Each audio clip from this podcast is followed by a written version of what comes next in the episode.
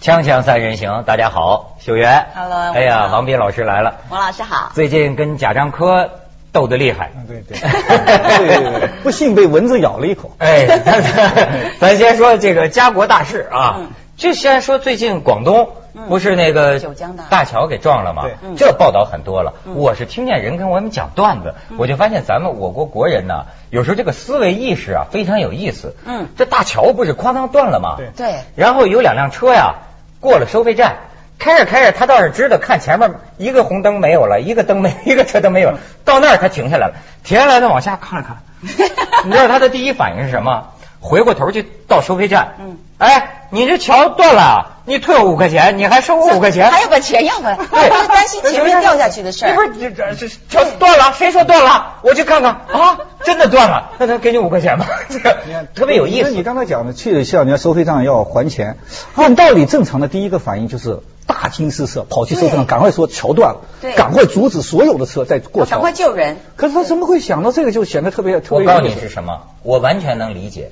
在我自己就碰见过 这个事儿，你知道吗？我们有时候马路上那个骑自行车的朋友，那个那个地下井的那个水啊对对对井盖儿嗯维修了，他不盖上盖儿嗯，而且呢，他也不竖个什么警示标语。嗯很多骑自行车的咣当一下，一个轮子进去，人十几米前头去了。嗯，而且呢，平常咱们看，有些时候走那个高架桥走路啊，嗯我都碰见过，就是断了呀。嗯，他以为不是撞断的，他以为是施工。咱们现在很多这种事儿、啊对突然间就没没路了，也没个什么警示牌儿，自己兜回去嘛。所以为什么说在咱这儿生活就得如履薄冰啊，小心翼翼的。哎，可是这种东西要申请国赔吧？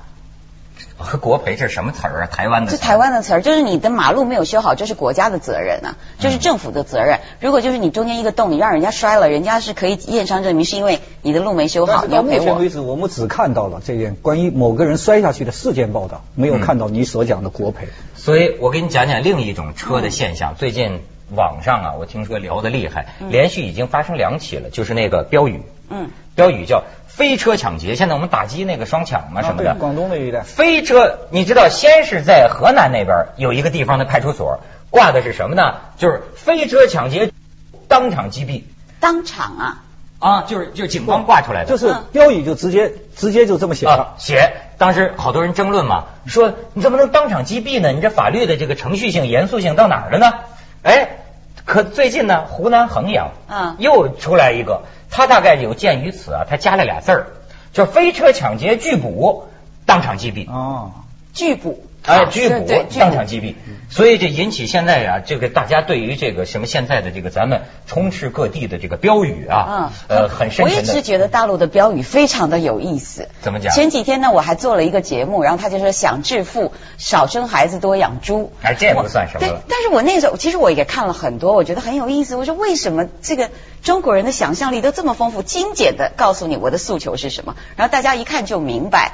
但是少生孩子，多养猪就能致富吗？这算好的了。嗯我问你，还有那个我标语啊嗯，随地小便当场割掉啊？嗯，对，但是嗯对，，真的吗？有有有但这人家信吗？谁 割的？有，我这儿多得很。你看，喝药不夺皮儿，上吊就给绳儿。计划生育嘛，啊有时候逼，这是这是就前是几你要喝年喝药前些年打的开事儿了嗯。逼你不是你不是不从吗？嗯你有的人甚至闹得要自杀嘛嗯。标语就是威胁你啊，嗯什么喝药不夺瓶儿，上吊就给绳儿。哟所以这个你好知道暴力哦，我们我们大陆的这个标语文化非常有意思。我们有一位编导，嗯，还这个 有挺有创作心哈，嗯做了个小段子，我给你们看嗯看。好好好啊好啊。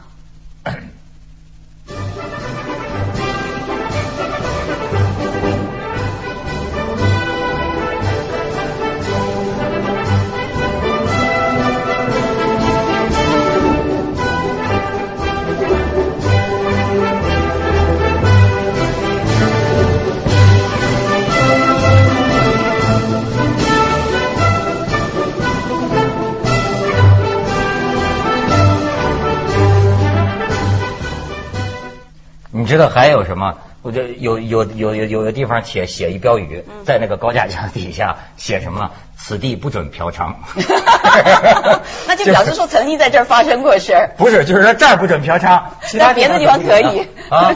这个标语啊，是确实是在中中国的这个当代的，就是建国后的中国的政治文化中是一个特别重要的，而且特别有意思的一个现象。嗯你研究每一个历史时期，从这个文革前、文革中和文革后，你研究的标语，你都能看到中国历史的这个政治命脉的这这这这这种发展。没错儿，你这最近有一个学者，我就写篇文章，我就发现觉得值得思考的是一个问题嗯。标语啊，从我们当年革命年代嗯就一直有嗯，到文革到什么时候那都是政，但是那个时候是为了政治嗯，到现在呢是为了商业，为了广告。比如说有些地方企业可能在呃铁路边儿那个墙上就会写是吧？发展内衣业是我们的基本国 策，就是它就虽然目的内容变了，嗯可是啊，我好像到外国去，我没见人家街上有这种东西。他就是在分析说，为什么到现在我们国家好像还这么喜欢用标语来表达，用口号来表达 这自己点我的可不可意以思目请教的。一下？就是说贴了这个标语之后，老百姓真的看吗？就是说他那个标语可能写在墙上二十年、三十年了，然后可能褪了色又再写，或者是啊这个重新编一是这个样，，刚才对老文百姓有有影响。嗯文涛刚才讲的这对，就是、你看中国的标语特别有意思在哪？就文化大革命刚开始的时候，所有的标语是直抵人心的，直达人心，因为那个标语和人人心见性成佛对的，比，如它是说什和么这个标语所表达的意思和普通百姓、众多的百姓所内心所唤起的感情是同一的，嗯是同一的。就你标标语表达了我，但文革后期，我不知道你你文涛这个年龄，你对文革那个时候有没有感受？文革后期所有的标语，标语是标语，我们该怎么生活是怎么生活，标语已经和我们人心已经没有关系了，它已经分离了。嗯嗯但是现在出现的这个标语，比如说这飞飞车党，飞车党给我们普通百姓，它确实造成了切身的危害。就你走到马路上，你不定什么一个人把你包子抢走了，嗯但是是否这些飞车党党徒们，嗯，应该用最严厉的法律措施，也就是枪毙的方式我来跟你予以说惩处？我打断您一下，王老师，就是说，就说这个飞车，嗯，当年河南那个派出所，不是有人说嘛，说你警察怎么能当场击毙？这不是就地正法吗？嗯这人民警察法您是有规定的呀，就是你基本你也就是让他失去反抗能嗯力，你打伤他行不行？你干嘛要击毙他呢？哎，但是人这个所长说呀、说这当然我们有要检讨的地方，但是的确这个标语挂出来之后啊，这个飞车抢劫的行为的确少了。有所减少，其实就是还是要吓住了他那个意思。而且我还要去给你看看秀阳，你你刚才说这当年他讲我们文革的那个时候，嗯对嗯我最近发现一个壮观的一个场面，嗯你想看看那个时候的口号吗？我也很想看你见的你台湾不是爱说那秘鲁的那个，嗯那叫什么帕斯卡的那个，啊地面上纳纳兹卡啊，纳纳兹兹卡卡图形巨面的，都说对外星人留下来巨大各的。哦式的几何图形，我跟你说，那是什么石头石头组成的吗？不是，它其实就是我自己去采访过，嗯它就是一个像水沟一样的东西。如果你走在地面上，你不会看见它是图形，它大概就一米深吧。嗯但是它的线路非常可能几十公里，嗯很长很直。不知道以前的人几千年以前是用什么样的工具把它做成这样。但是你在空中哦看，空中它完全就是几何，有的外星人，有的三角形，有的几何形。嗯你知道最近在网上 有照片发现，在新疆嗯上空，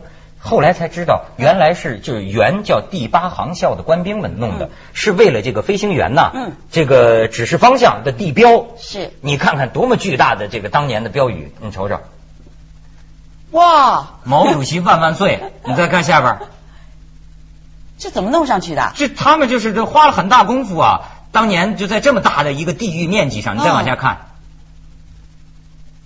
向斗争中学习，这是咱毛主席的斗争哲学。你再看下边儿，只争朝夕啊！现在咱们也是只争朝夕， 所以呢，就写在大地上。嗯锵锵三人行，广告之后见。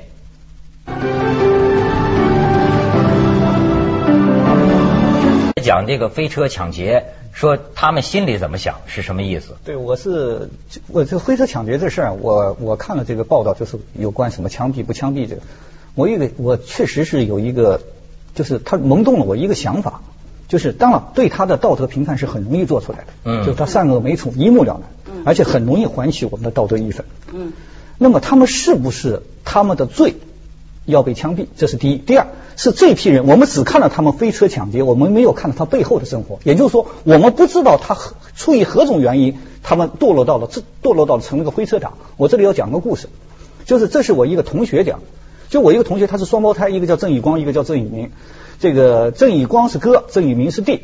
那么弟把哥送上了火车，就从深圳要开到南昌去，他们家乡在南昌。然后他哥在飞火车上突然打了个电话，说我的包被偷走了，就我有个包，里面有身份证、有有护照，还有一些嗯嗯嗯做生意的一些合同。他说你呀、他说我已经在火车上报报警察了，说你也给我到深圳这个火车站，你给我报个案。嗯于是呢，他就报了案。这个事儿呢，当天晚上就过去了。第二天，我这个同学接了个电话，他们两个都是我的同学啊，接了个电话，说你是你是某某某吗？说这个我有个事儿要找你，说今天晚上你有空的话，我们约一个地方，我要见你。那哥们儿呢？我这同学一听呢，就觉得是有很蹊跷，因为当时他们生意上有些其他的事情，他怕出现意外，于是就把事儿约到了公安局旁边的一个地方，他怕发生意外，他马上就报案。到了晚上七点多钟，天已经暗了，过来一个人，过来之后就说你是你是谁谁谁吧？他说我是，他说你找我有什么事？他说你不认识我了？他说我不认识你了。拿出一个包，你看看这是不是你们的东西？他打开一看，是他哥的包，嗯而且打开钱什么东西都没少，他就很惊讶，说这个包怎么会在你手里？他说你真的不认识我吗？他说不认识。他说在三年前，我曾经从监狱里出来，帮你的一个监狱里的朋友带了一个东西给你，你还记得吗？他突然想起来了，哦，他说我想起来了，这是你啊？他说对，他那天我送完东西要走，你突然把我叫住了，你问我出去以后我有没有工作，有没有可以生活的地方？我告诉你说我不知道。你从抽屉里拉了八百块钱，你说你必须把这个东西，你把这个钱收了。我当时我不收，你坚持要我收，你说这是一点小意思，就算是我对你的一个帮助。嗯他我拉走了这个钱，我当时就想有一天我要报答你。他说这个包是我手下从火车从火车这火车上偷下来的。嗯我每个偷的东西都要交到我这，我这里面看到了你哥哥的照片，因为他跟你长得一样。嗯哦然后我发现名字不是你，但我在你哥哥的你手机里面又发现了你的名字，我就给你打了电话。嗯他说以后我这朋友马上从里面抽出钱，说你那你就帮我感谢一下那个就是把包交上来那个人。他说你不用谢他，他是我下面好几层的人，我都不认识他。所以道义有道，对，他说我都不认识他。然后他说他你把你的电话留下，什么时候？他说我我要请你吃顿饭。他说这个你你不需要认识我，你也不需要跟我联系，你这样会给你找来麻烦的。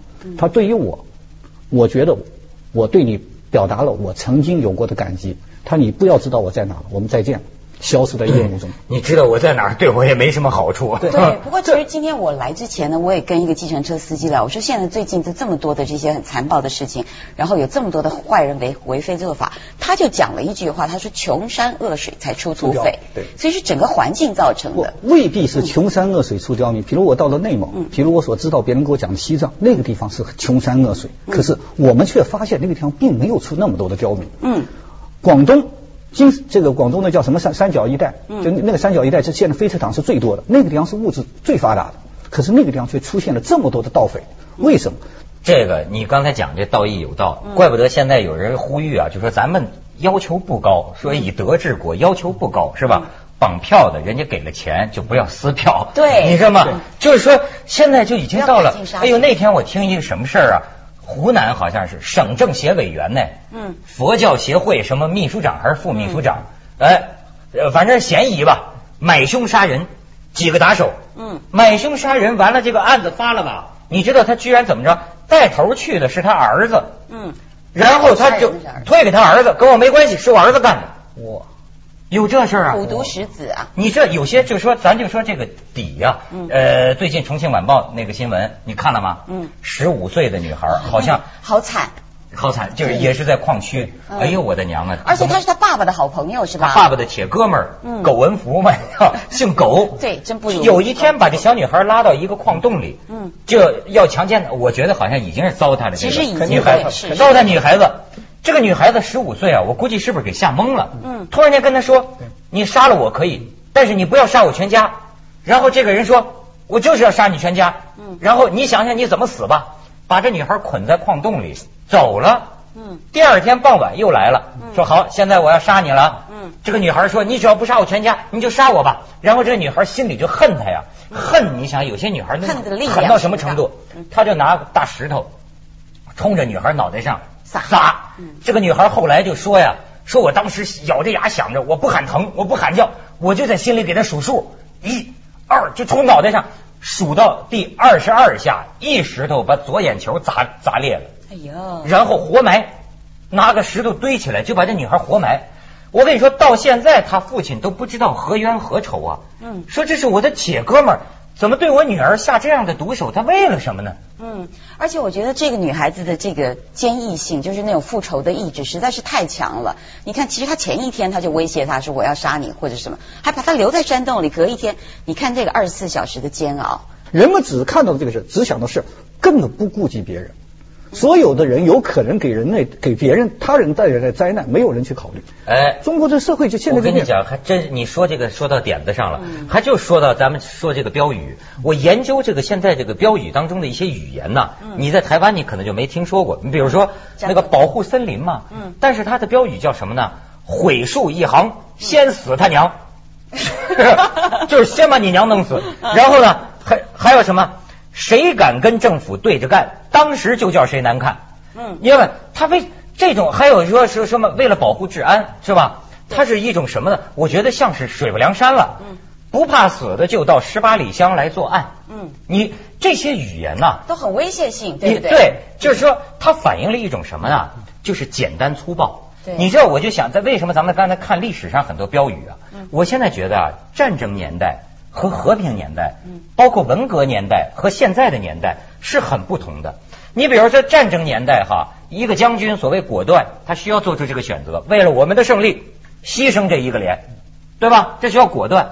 可是现在你要说和平年代、多元化、和谐社会，这里边隐藏着一种，我现在在很这个多是，是一种威胁啊。我觉得现在不少这个当官儿的、高层的、搞管理的人，存在一个毛病，简单粗暴。嗯可是问题在于，现在社会的很多问题啊，不能容你说，比如说为了改革开放的成功，嗯，可以把你们牺牲了，牺牲一部分人，没什么了，谁管？不可以不管他们死活嗯为了。国你知道家这里头，那它反映了这么一种意识。哎我，还但是想这个问老百姓真的会心里头恐惧。哎，其实不这老百姓不是有免于恐惧的自由吗？我现在还想到了哎来，，你说这就人权吗？我还想到的是这个这一切口号和一切的污言秽语背后的原因。也就是说，我最近因为涉及到刚才你问的那个事情，没错没有错许多网友上来就是用特别脏的话骂我。这个脏话出现了之后啊，突然引起了我的反思，因为过去我甚至在媒体接受采访问我最爱说的话是什么，我都说是傻叉和牛叉。我就这么回答他。最近那时候我还对为脏话所有反思哎那个时候我是有自豪感的，因因为这话确实是我出现频率最高的。可是我现在发现，我必须告诉自自自己，就是我制止这个话。为什么？你看，所有说这个话的时候，你仔细反省自己，就是你的内心产生的是一种非常恶劣的，甚至非常歹毒的一种情绪。嗯，如果每一个人都用这种话，因为这个一中国语言上，这个语言它本身会带出你一个情绪，或者它带出一种氛围，这个氛围会在社会中弥漫。如果它广泛的弥漫的时候，这个社会空气就不对了。对。它不对了之充满后，了它暴会力倒过来，会诱使许许多多人都进入这个情绪，于是这个社会的空气和世世道人心就全变了。所以这个事儿是会传染的。像我常常这个在外面跑的时候，我也会注意一下其他国家。我觉得别人的标语哦，就感觉上轻松一点，但是它仍然是有警示的意味。比如说像我找了一个哈，这个肯雅不是大家都知道野生动物很多嘛，然后有什么鳄肯尼鱼亚啊，有啊对不对？对肯叫肯尼亚哈。嗯然后他就说，因为不是大家都不守规矩嘛，都乱丢垃圾啊，乱丢什么东西。然后他就说，向鳄鱼池投掷垃圾，这个请自行取回。他的意思就是告诉你说，你只要丢到的话，这个就是严格要求你要自己想想办法下水塘去把它摇回来。那里面都是鳄鱼啊，对不对？但是这不也等同于我们的随地小便当场割 掉吗？割 掉的就是比拐较了个弯。比较好玩一些。哎他这个是自作孽不可活 呀。对对对，我跟你说嗯，我在你们台湾还看到标语。 我们台湾有什么标哎语？广告之后我给你看 看，《锵锵三人行》广告之后见。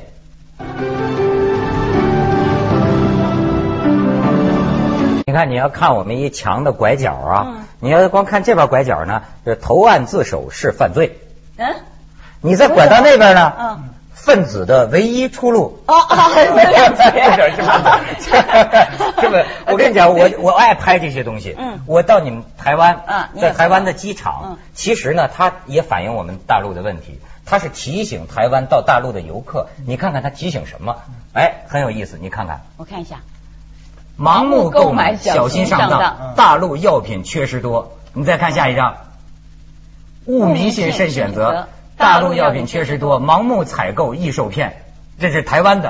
哦你再看上海啊，也挺有意思，在那个外滩，嗯哎呦那个大楼上，嗯你瞧写这么大标语，不乱穿马路，文明在我脚在我脚下下。你再看下边，嗯，你看见的这是，呃这还带翻篇呢，你知道吗？就是社会主义。实际上全文叫什么呢？向社会主义的建设者致敬，嗯在这个外滩上， 再看这个，你看有了道德的阳光，社会才会长青。你再这都是你拍的啊看，你看再看还有吗？嗯你看与尊严同行，与文明同行，与法规同行，与安全同行。嗯我跟你说，我觉得按说这都是好话，对没什么不好哈。嗯可是我怎么老觉着跟上海外滩的那个气氛、气氛氛围不太浪漫这些不不太太一样搭调呢？怪不，硬邦邦。你比如说你向社会主义建设者致敬，嗯那好比我要是个资本主义世界来的人，你那意思就不太尊重我 嘛？幸会幸会就啊 所有的标语口号都是，坦率的说，都是你像这样的标语口号，一定是一个政治策略，嗯是一个政治意图嗯。每一个在制定这个的时候，他都坦率的说，都不是为老百姓看，嗯他事实上是为上面看，给上面我做出一个姿态。嗯中国的很多口号，咱们说，尤其是政治口号，哎他不是为了让老百姓知道。你说就像那个井盖一样，我发现我只管这个事儿，我不管后面会给别人造成什么灾难，这个我不管的。中国人这个在这个中国人的心目前这个心态上，你倒是解答了我这个问题，对嗯就是说我也是觉得呀、这个东西到底是给谁看的？你发现没有？它有一个特点，为什为什么要标语流行啊？嗯标语是什么呢？信息最大的简单化。对嗯也就是说他不说理的，嗯对吗？告诉你就是结论。就是结论，就一句话。而且呢，你比如说什么情况下能击毙一个犯人，这是很复杂的。嗯对嗯但是呢，是中国人喜欢简单吗？还是什么？他就这么一句话。可是我觉得这句话其实蛮精辟，但是也的确起了这些恐吓的作用，就是心里会害怕。比如说你说计划生育吧，嗯刚刚我有看到前面我不知道是什么，什么什么不能出来，什么不能流出来，就是不能生出来。不对对对秀媛，嗯我现在问，威慑人产生力量，我不否定嗯。可是威慑的力产生了之后，它所抑制的那个本身已经在人心中留下的东西嗯，它最终会不会爆发？比如伊拉克，比如南斯拉夫嗯，铁托时代和萨达姆时代，那个地方基本上是相安无事，那社会表面上看是它是安定的。为什么当这个这个绝对统治者铁杆铁腕人物失失去之后，整个国家全乱了，到今天都收拾不了？嗯他那个时候就是靠威慑呀，强力威慑呀，所以那个不是最终解决的办法。但其实我老实说，这个标语摆摆呢，大家也就习惯了，摆了三十年也就没看见麻木了对，就麻木没有了感觉这了。现在是我们一种符号文化。对对嗯我跟你说，连开那个商贸大会，它也是用标语。假大空，就是我们的假大空。我们现在这个标语真的是现在成，你看严重影响市场快经济。